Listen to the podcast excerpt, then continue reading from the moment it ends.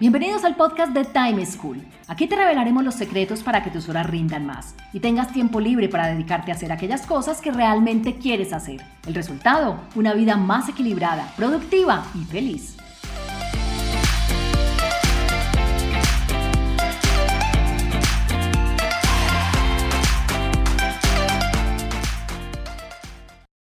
Hola, soy Juan Pablo Lema, un inquieto por la productividad y un estudioso del manejo del tiempo.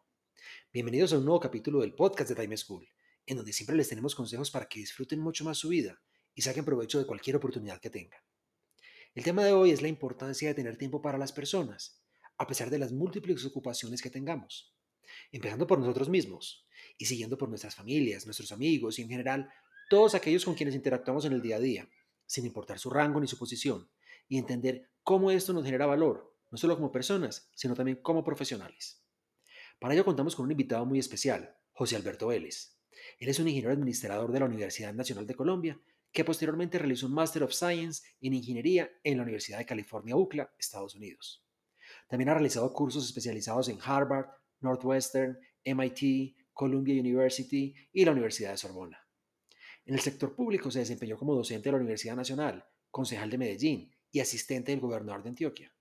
En el sector privado trabajó en diferentes cargos en Suramericana de Seguros, Cementos Argos y Grupo Argos, compañía de las cuales fue presidente.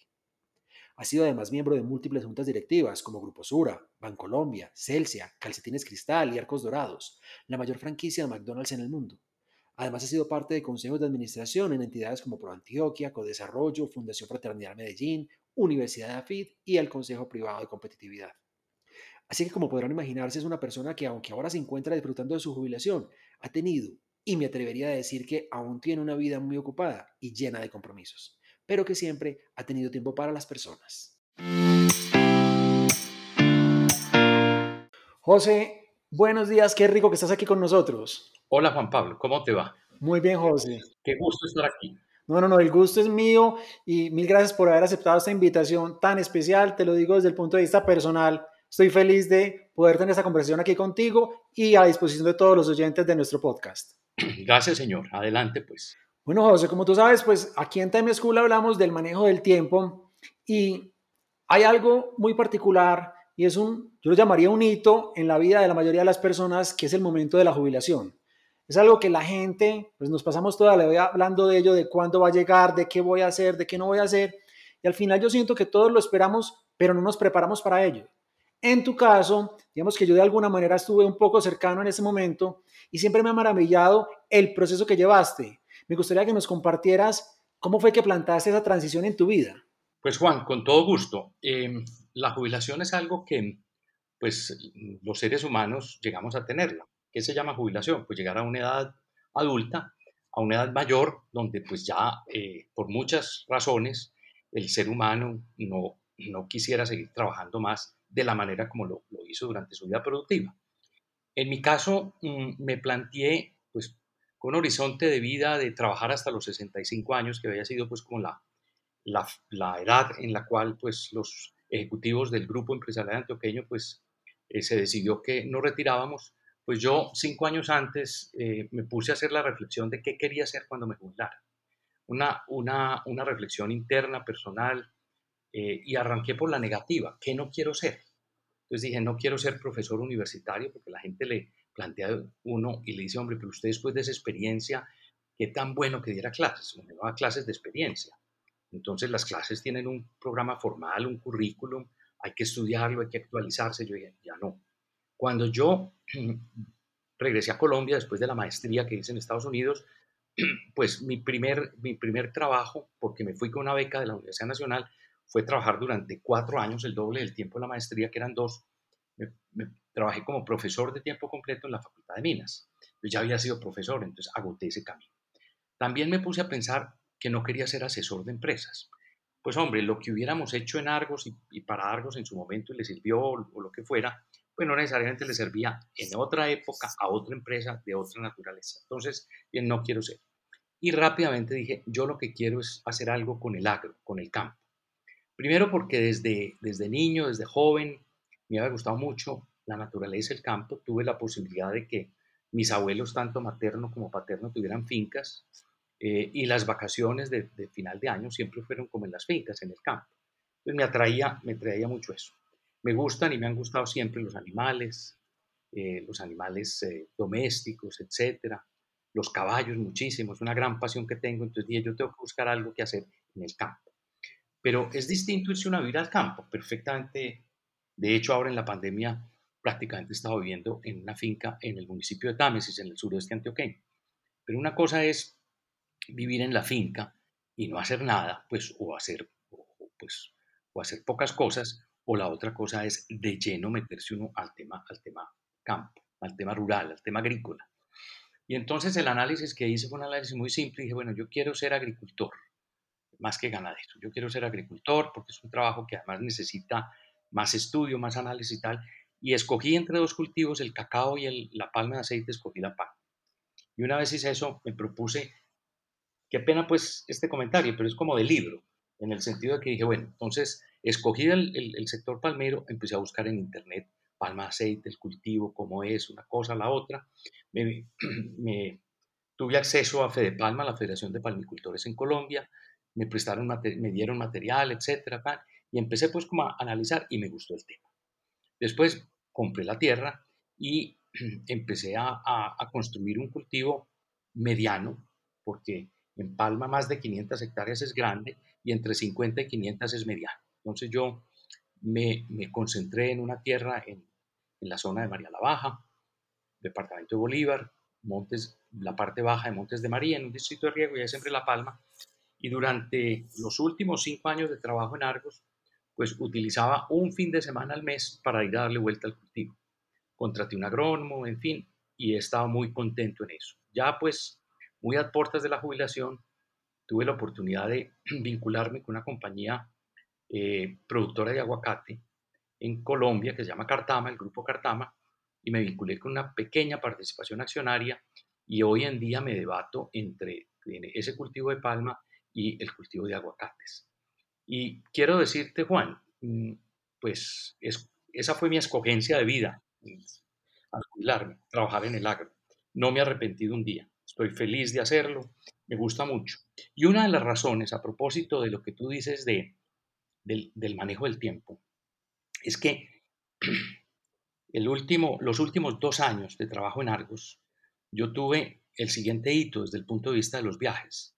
En el año completo, en el año 2014, yo tuve 207 vuelos de avión, vuelos en el año. En el año 2015 tuve 210. Llevé la cuenta en, en, mi agenda, entonces, entonces pude comprobar 210 vuelos de avión de todo tipo pues vuelos cortos, como, como decir Medellín-Bogotá o Medellín-Pereira, es un vuelo y el regreso es otro, o vuelos largos como pues eh, Bogotá, Bogotá-Londres o Bogotá-París y el regreso es otro.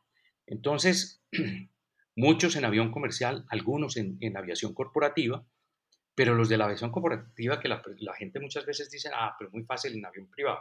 No, la aviación corporativa es una aviación distinta porque se trabaja dentro del avión a la ida, a la venida. Entonces, yo alcancé a hacer, me acuerdo, en el último, en el penúltimo año, dos viajes a, a, México con personas de la organización, donde íbamos cuatro personas, madrugando a las seis de la mañana y aterrizando a las once de la noche en Medellín.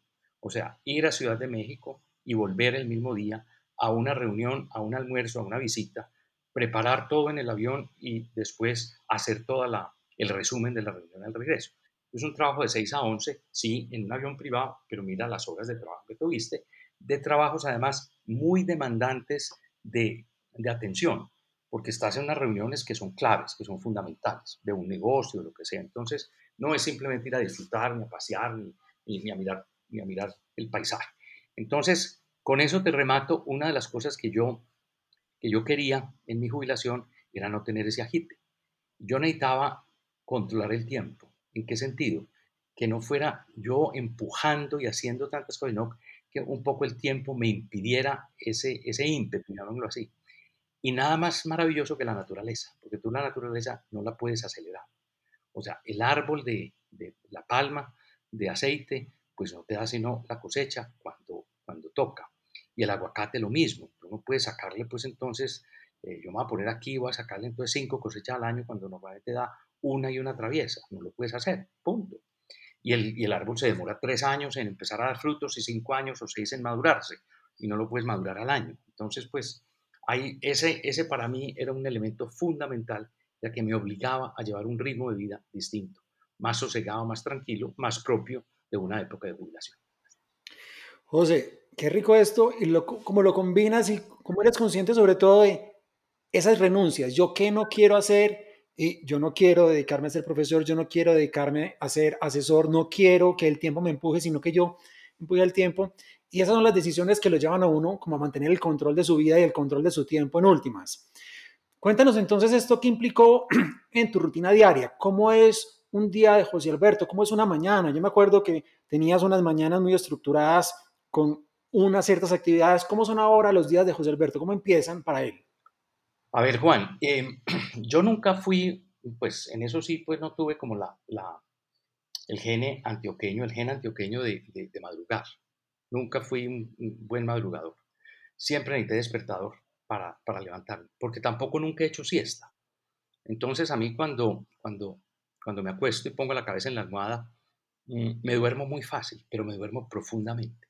Entonces me cuesta trabajo levantar.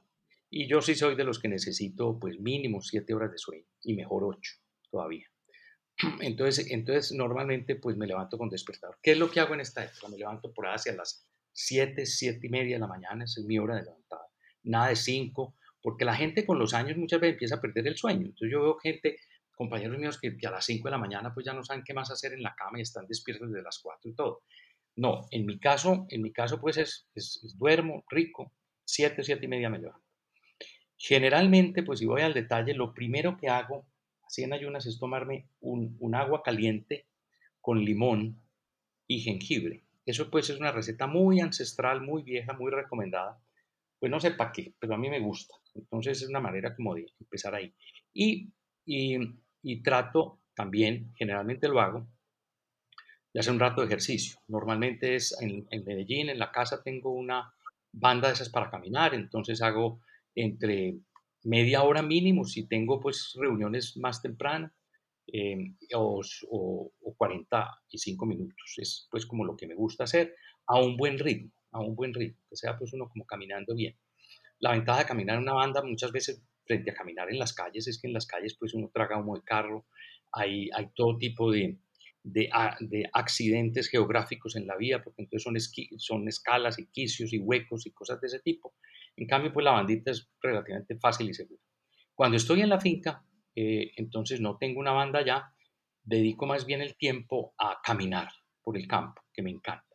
Entonces hago mis buenas caminadas, las de la finca sí son más largas, eh, porque o son por carreteritas eh, veredales, o son dentro de la misma finca, pues por terrenos de la finca. Entonces, entonces son caminadas más largas, camino una hora, hora y media, en fin y normalmente no lo hago a primera hora, sino que lo hago más, más en la mitad del día, más, más avanzado el día. Sobre todo me gusta mucho en la tarde, la caminada. Entonces, entonces pongo, pongo, eso es como lo primero que hago. Y después, depende de lo que tenga. Hay días en que tengo reuniones, eh, ahora en la pandemia virtuales, cuando no estábamos en pandemia, pues eran presenciales, entonces pues algún tipo de reuniones.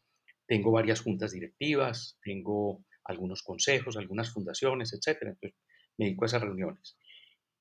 estando, estando en la pandemia, descubrí una cosa maravillosa. Me fui el 15 de, marzo con mi señora para la finca y pues prácticamente vinimos a Medellín muy poquito, a cositas pues que fueran, que fueran eh, imprescindibles, una cita médica o cosas de ese estilo, pues muy poco.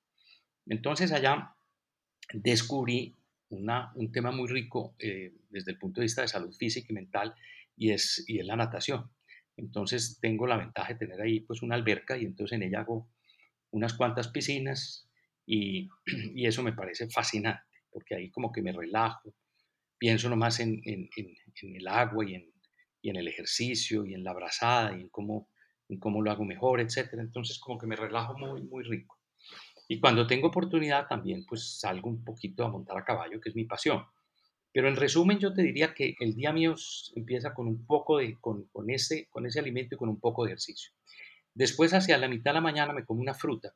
Esto es una costumbre que tengo hace, pues yo diría 20 años. Mi desayuno es un plato grande de frutas.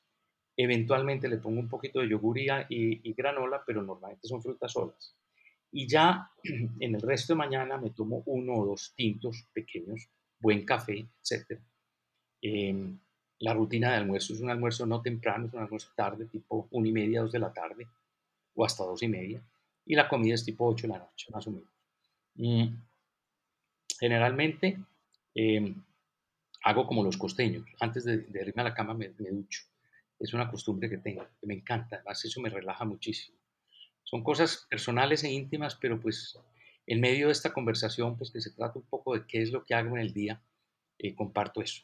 Eh, trabajo, pero trabajo, insisto, con un ritmo muy distinto al que tenía cuando estaba eh, desempeñándome en Argos en Sura o en las distintas actividades que tuve en mi vida laboral y profesional. José, pero ahora que nos mientas esa época laboral, yo siempre percibí, por lo menos desde la cercanía que tuvimos trabajando en Argos, que mantenías un gran balance de vida, que independiente de las ocupaciones, hubo momentos de mucha eh, ajetreo, de mucha tensión, de muchas actividades, de gran responsabilidad, yo siempre encontraba que sacabas espacio para cosas importantes, para estar con tu esposa, para unos viajes en ciertas épocas del año, para compartir con tu hija. Y me gustaría que me contaras cómo haces para lograr ese balance, a qué, a qué te gusta sacarle tiempo, qué cosas para ti son importantes disfrutar y no importa donde estés, propicias el que se dé el momento para poderlo tener. A ver, Juan, hay una cosa, hay una cosa muy importante eh, durante la vida laboral y es que para tú, poder, para tú poder rendir en tu trabajo, tú tienes que que ser capaz de descansar y descansar bien. No solamente descansar en, el día, ¿cierto? Dormir bien o, hacer ejercicio o estar en la casa, o sea, tener unas jornadas de trabajo largas, buenas, importantes, pero descansar. Una de las cosas que, que yo admiro mucho de culturas anglosajonas es que ellos separan muy bien el tiempo laboral del tiempo de, de, descanso y uno lo ve. Ellos en el trabajo trabajan, y cuando se van a descansar no hablan de trabajo y descansan, juegan, se ríen, ven, televisión, lo que sea. Entonces tú los ves, incluso cambian. En, las oficinas hay silencio total cuando tú llegas y sales a, descansar con un grupo anglosajón, entonces son las risas y las carcajadas y los gritos y la bulla y la cosa están distintos. ¿Saben eso? Los latinoamericanos mezclamos trabajo con descanso y descanso con trabajo. Entonces, en las horas de descanso hablamos, ve, ¿cómo te parece esto y estos temas de trabajo? Y en el trabajo hablamos de fútbol. Entonces uno dice, ¿qué es esta cosa tan tremenda? No somos capaces de concentrarnos en una cosa en la otra. Eso para mí ha sido, ha sido parte como de mi, de mi cuento. Eso lo pongo porque es muy común ese, esa, esa distorsión del tiempo laboral y el tiempo, y el tiempo de descanso, el tiempo libre. Entonces, primera cosa. Pero lo otro es siempre pensando en la importancia que tiene el descanso para el trabajo mismo. Entonces, perdón, uno puede, uno puede pensar que el descanso es una recompensa al trabajo o que el descanso es fundamental para cargar energía para el trabajo. Pónganlo en los dos. El descanso es al final o es al principio. Es al final de la jornada, pero al principio de la próxima jornada. O sea, así de simple. Entonces, eh, el descanso es clave y las vacaciones son claves. Pero una de las cosas que le pasa a la gente es que la gente dice, ¡Eh! ¿y este fin de semana es puente? No se habían dado cuenta, no lo planearon, no lo tenía apuntado. La agenda yo la miraba y la miro muchísimo. Entonces yo sé los puentes y cosas en el puente y tal. Eh, a veces hay gente que dice, oh, pero deja eso más bien que... hombre, es mejor planearlo porque, pues, hombre, resultan las cositas. Entonces, ¿qué pasa? Durante mi época laboral, siempre la Semana Santa la tomé como una semana de descanso toda. Pero no eso de que trabajar un día o dos días o día y medio. Que porque entonces los miércoles se volvieron que era mediodía, pero ya en otras empresas el miércoles ya lo dan completo para que la gente se vaya de, paseo. Y entonces el lunes cae un festivo, porque normalmente es la Semana Santa de marzo, hay una fecha de esas del, festivo y cabe. Entonces se van a trabajar un martes. Yo, ¿Qué es esto? ¿Qué sentido tiene? Nada. La Semana Santa es, es, es para descansar. Entonces, ¿qué hacía yo en Semana Santa? viaje de familia, normalmente con mi señora, con mi hija. Y si mi hija tenía algún, con una amiga con algún novio, lo que fuera, nos íbamos los cuatro. Y si no, los tres. Y normalmente buscaba una ciudad del mundo, ciudad, no necesariamente país, pues pongámoslo país, ciudad, pero sobre todo con énfasis en una ciudad del mundo, para estar la semana completa. Y era de los que tomaba el vuelo el viernes antes de la Semana Santa por la noche, un vuelo de Bogotá, esos que salen para Europa, y regresaba el, el domingo en la noche a Medellín, no que un día antes que para ordenarme, no, el domingo, y el lunes estaba en la oficina. Entonces yo le sacaba el gusto a, las, a los días completos allá. Entonces era muy rico porque eran ciudades a las cuales uno por razones de trabajo no tiene que ir. Entonces pongo el ejemplo de Praga o de Estambul o de Lisboa, ¿sí? O, Marruecos, que ya no es ciudad sino país, o la Patagonia, el sur de Argentina. Entonces eso te, permitía como, decir, uy, ¿qué es, esta, ¿qué es esta delicia? O Antigua en Guatemala, y Tikal, juntar como eso, pero no puedes irte para Nueva York en Semana Santa todas las Semanas Santas o para Orlando todas las Semanas Santas. Estoy poniendo eso. Hablo desde la posibilidad que tenía de darles a mi, a mi familia un, viaje al exterior. Eran viajes muy ricos porque era de, de, conversación y de, y, de, y de visita y de turismo y de conocimiento y de todo. Muy, muy delicioso. Eh, esa era la Semana Santa. En, en mitad de año normalmente buscamos es, ir al mar y teníamos una, o tenemos una, un, un tiempo compartido que son dos semanitas de esas fijas en Aruba. Y a mí la gente me dice, hombre, pero ¿cuánto años, ¿cuántos años llevas yendo a Aruba en la misma época? 30. Y me dice, ¿no te aburre? Y no, pues como si usted tiene una, casa en Coveñas y todos los años va para su casa en Coveñas. O si usted tiene un apartamento en Santa Marta y todos los años se va para Santa Marta al apartamento. Usted no se aburre. O para la finquita que tienen en, en La Ceja. Y usted no se aburre. Pues es que es eso, es, es el mismo apartamento en, en, en, frente al mar en Aruba y no nos aburrimos, pasamos rico y siempre. La ventaja de tener eso era que era la semana ya fija, la número tal y la tal, entonces uno, de todas maneras yo conseguía los tiquetes desde comienzos de año. Entonces estaba programado que ahí salía también un paseo de familia, igualito, apartamento, dos alcobas, la hija con alguien, nosotros, cuando la hija estaba de viaje, entonces pues, no invitamos a nadie, invitamos a alguna pareja de amigos en en algún momento. Y en diciembre, siempre vacaciones de familia. Y eran vacaciones de finca, con la familia mía, con la familia de Hilda, con las dos familias turnadas o lo que fuera. Y normalmente yo me sacaba de antes de la Navidad hasta por ahí el, después de terminar el, puente de, de, Reyes que llaman, que a veces cae el 9 o el 11 o el 10, lo que sea. Me sacaba tres semanas exactamente de vacaciones. Uno dice, tres semanas ahí, dos en Aruba son cinco y una en Semana Santa son seis, son seis semanas del año, sí. Pero lo que pasa es que los días míos y las semanas en, en Argos, pues eran, eran de 12 horas, eran de 8 a 8. Simple y llanamente, de 8 de la mañana a 8 de la noche, en todos los días. Entonces, si había viajes y cosas de esas, eran mucho más, y los viajes muchas veces de trabajo eran en semana. Entonces, era como eso. Em, había, gente que, había gente que decía, hombre, pero es que yo no soy, a mí me da remordimiento cómo hacer esto. Pero, pero hombre, pues usted es el CEO de la compañía. ¿Cuál remordimiento? Usted, las preocupaciones usted las lleva consigo. Pues puede que haya un, empleado que lo que le toque es hacer esta tarea. Entonces la señora de los tintos hace bien su tarea de limpiar, de hacer el aseo del café y a las 4 de la tarde se va, se va para su casa y punto, esa señora no, está pensando en que mañana y esta compañía y este negocio y tal, no, mañana me levanto para volver a hacer mi, mi trabajo bien hecho. Entonces, hay eso.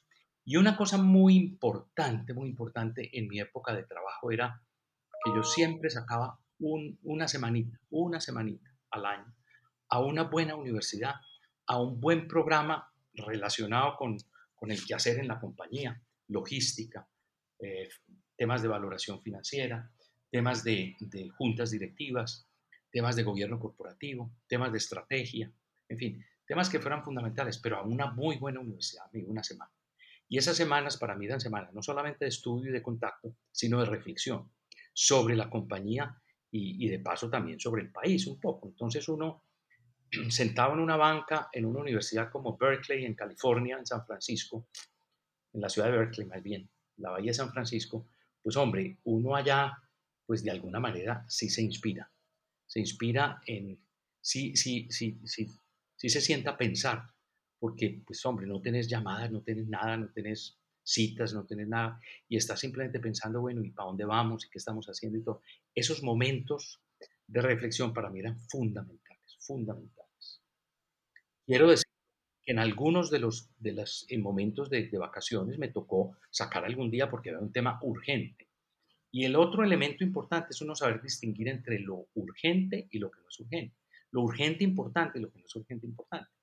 Yo me iba a estudiar, me iba a vacaciones y, y, el equipo de vicepresidentes quedaban totalmente empoderados para hacer todo, a no ser que hubiera un problema ya pues ahí sí como quien dice muy, muy serio. Recuerdo que una vez en Aruba mm, recibí una llamada de quien era ministro de gobierno en ese momento del presidente Uribe, que era, que era Fabio Valencia, y de su ministra consejera, que era Cecilia Álvarez Correa. Los dos me necesitaban el teléfono para un tema que era realmente urgente del, del sector cementero. Pues no tuve ningún problema en sentarme, pues sí, de pantaloneta, en una silla, en el apartamento, a atender esa llamada. Pero pues eso, eso es una excepción.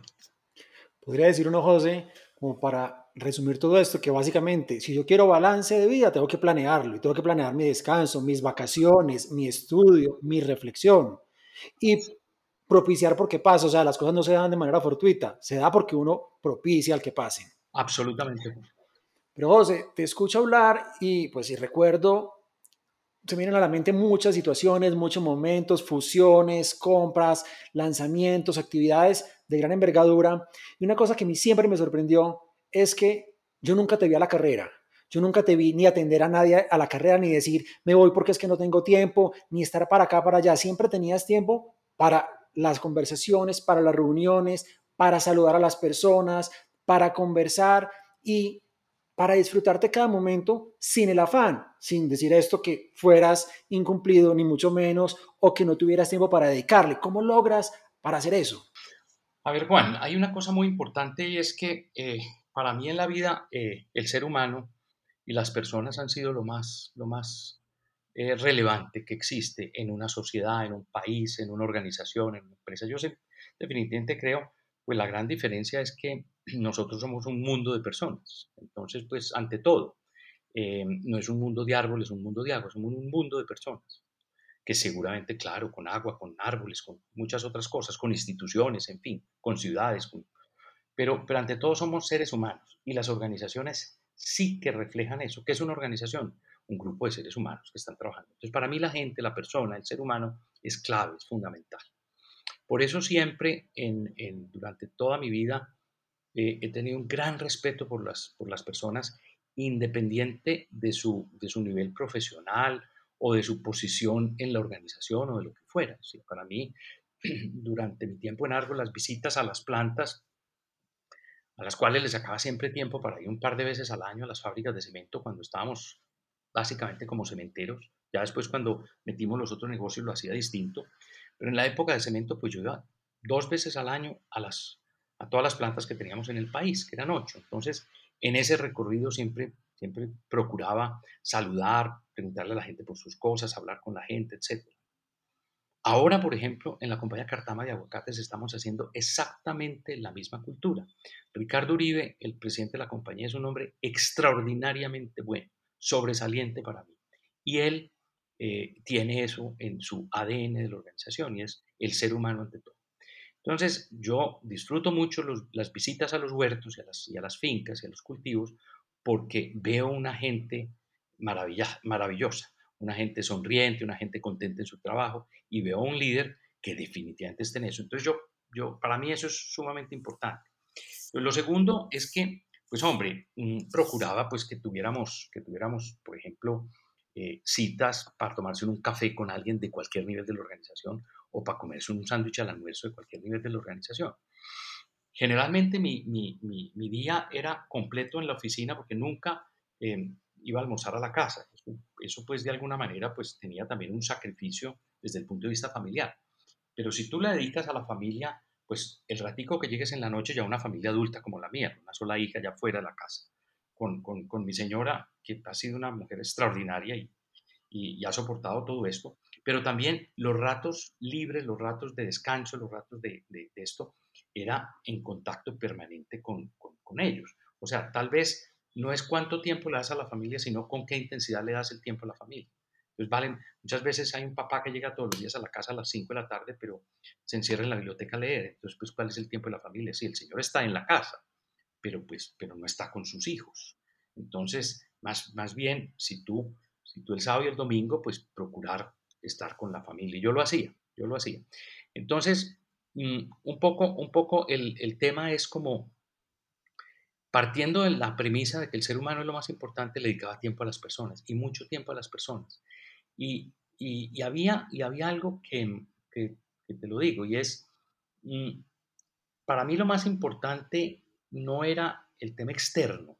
O sea, uno cuando está en una posición eh, relevante en estas, en estas empresas grandes en Colombia, pues a veces eh, los gobiernos, los gobernantes, tanto locales como regionales como nacionales, pues te, te invitan y te, te, te, mueven a que vayas a muchas cosas. Hay que saber escoger eso, porque si no uno acaba siendo simplemente invitado del gobierno a todo y está en todo y entonces al final eso no, no, no, no, no es tan bueno. Entonces, hombre, uno tiene que tratar de escoger, eh, pues sí, los alcaldes y los gobernadores siempre invitan a empresarios porque vino X o Y, entonces venga, acompáñeme y tal.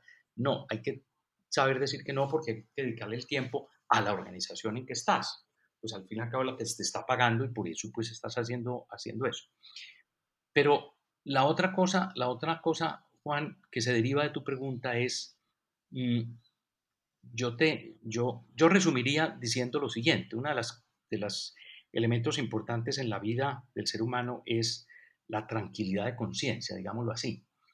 Eh, a pesar de que los problemas sean difíciles y duros y complejos, lo que es muy importante es que a ti no te quede remordimiento de que no hiciste hasta lo último. O sea, si para tratar de resolver este problema hay que llamar, hacer, actuar, hazlo, ¿cierto? De tal manera que uno diga, bueno, hice todo lo posible, no salió. No es mi culpa, no me queda remordimiento, pero es tremendo cuando tú dejaste de hacer. Hombre, si yo hubiera hablado con el ministro, si yo hubiera llamado a no sé quién, si yo hubiera ido a tal parte, si yo hablaba con estos señores, si yo hubiera, hombre, si yo en vez de quedarme aquí me hubiera ido, pues hubiera tomado un avión y me hubiera ido de noche, hubiera hablado con este, a lo mejor esto se hubiera resuelto. Entonces, esa es la que yo siempre traté de ser, que no me quede remordimiento de que no hice todo lo que estaba al alcance y lo que sabía que se podía hacer. Fue que alguien le diga, hombre, pues usted no hizo eso, en esa sí no la tenía, esa sí no estaba en mi, en mi mente. Pero es distinto. Entonces, cuando es así, tú te vas a la cama con tranquilidad de conciencia. Y cuando las cosas no salen, tú dices, bueno, se hizo todo lo posible. Y casi como dirían las mamás, mi hijito no le convenía. Pero en el fondo, en el fondo es eso. Entonces quedar uno como con la, con, con la conciencia del deber cumplido, de que hice todo y tal. Y eso es muy rico, muy rico. Mi gran satisfacción después de los 13 años de Argos o de los 20 de Sura es eso, que digo, bueno, hicimos todo lo que estaba a nuestro alcance porque las cosas fueran bien y salieran bien. Hasta ahí, ya. José, ya para ir terminando, quisiera que nos dieras un consejo para los jóvenes que están empezando su vida profesional, después de toda tu trayectoria, después de toda tu experiencia, después de esa cantidad de logros impresionantes, ¿qué recomendaciones les darías frente al manejo del tiempo y cómo aprovecharlo para que alcancen sus metas? A ver, Juan, hay, una, hay una, mm, un elemento muy importante en esta, en esta época, en esta generación la gente joven de hoy, o sea, la diferencia entre mi generación y la de mis padres, mis antecesores, es mucho menor que la diferencia entre mi generación y los jóvenes de hoy. Evidentemente. Porque hay, una, hay una, un elemento y es las comunicaciones hoy a las comunicaciones de antes. Entonces, las comunicaciones de hoy hacen que esto esté totalmente distinto. Em, más, que, más que un consejo, yo, yo les comentaría lo siguiente. Yo veo los jóvenes de hoy de gente absolutamente maravillosa. O sea, pues yo pienso que el mundo cada vez está, está creciendo, está mejorando, eh, está avanzando. No me cabe la menor duda. Esto pues es como mucha gente vieja que dice, no, esto ya pues no es lo mismo, esto se está acabando, y no, todo lo contrario. Esto va cada día mejor. Y si alguna cosa me parece a mí valiosa es los jóvenes de hoy. Mi gran, mi gran em, llamémoslo, lucha en este momento es lograr que en muchos de los organismos a nivel regional y a nivel eh, en, todos los órdenes sociales, ambientales, académicos, empresariales, haya más gente joven en cargos de dirección, sinceramente. Eh, el Consejo Superior de la Universidad FIT, que tenga más gente joven, Pro Antioquia, que tenga más gente joven, en fin. Y me encanta además lo que está pasando hoy en día con tantos emprendimientos tan maravillosos que se ven, maravillosos.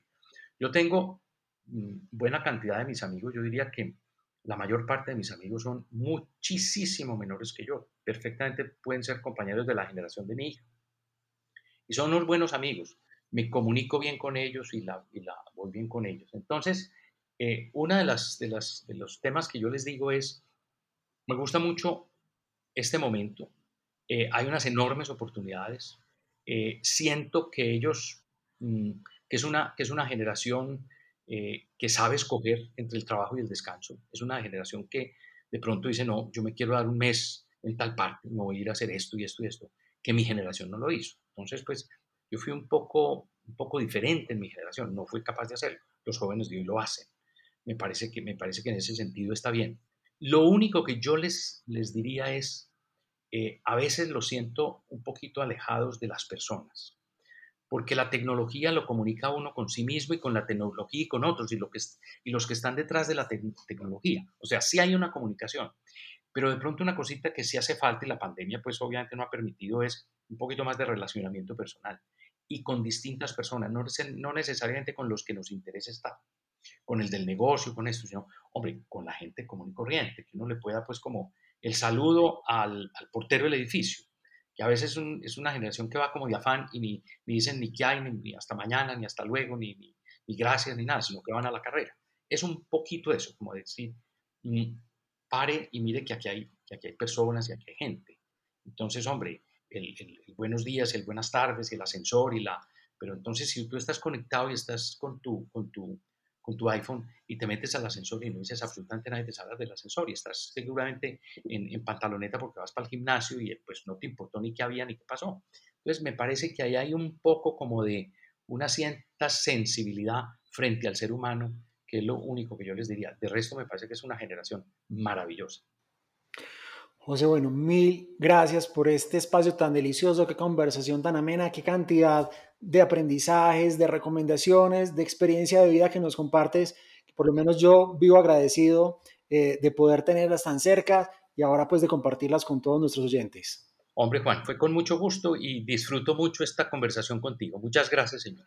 Un abrazo. Un abrazo para ti. Chao. Espero que hayan disfrutado mucho esta conversación y que hayan aprendido las experiencias y lecciones de vida que nos compartió José Alberto Vélez. Los espero en un próximo capítulo, el mejor podcast de productividad y manejo del tiempo. Time School. Chao. Encontrémonos en un próximo capítulo con una nueva situación y más recomendaciones para que seas más productivo y feliz. Recuerda enviarnos los audios con tus preguntas, dudas e inquietudes al WhatsApp en Colombia 321-700-4810 por correo electrónico a podcast.timeschool.com.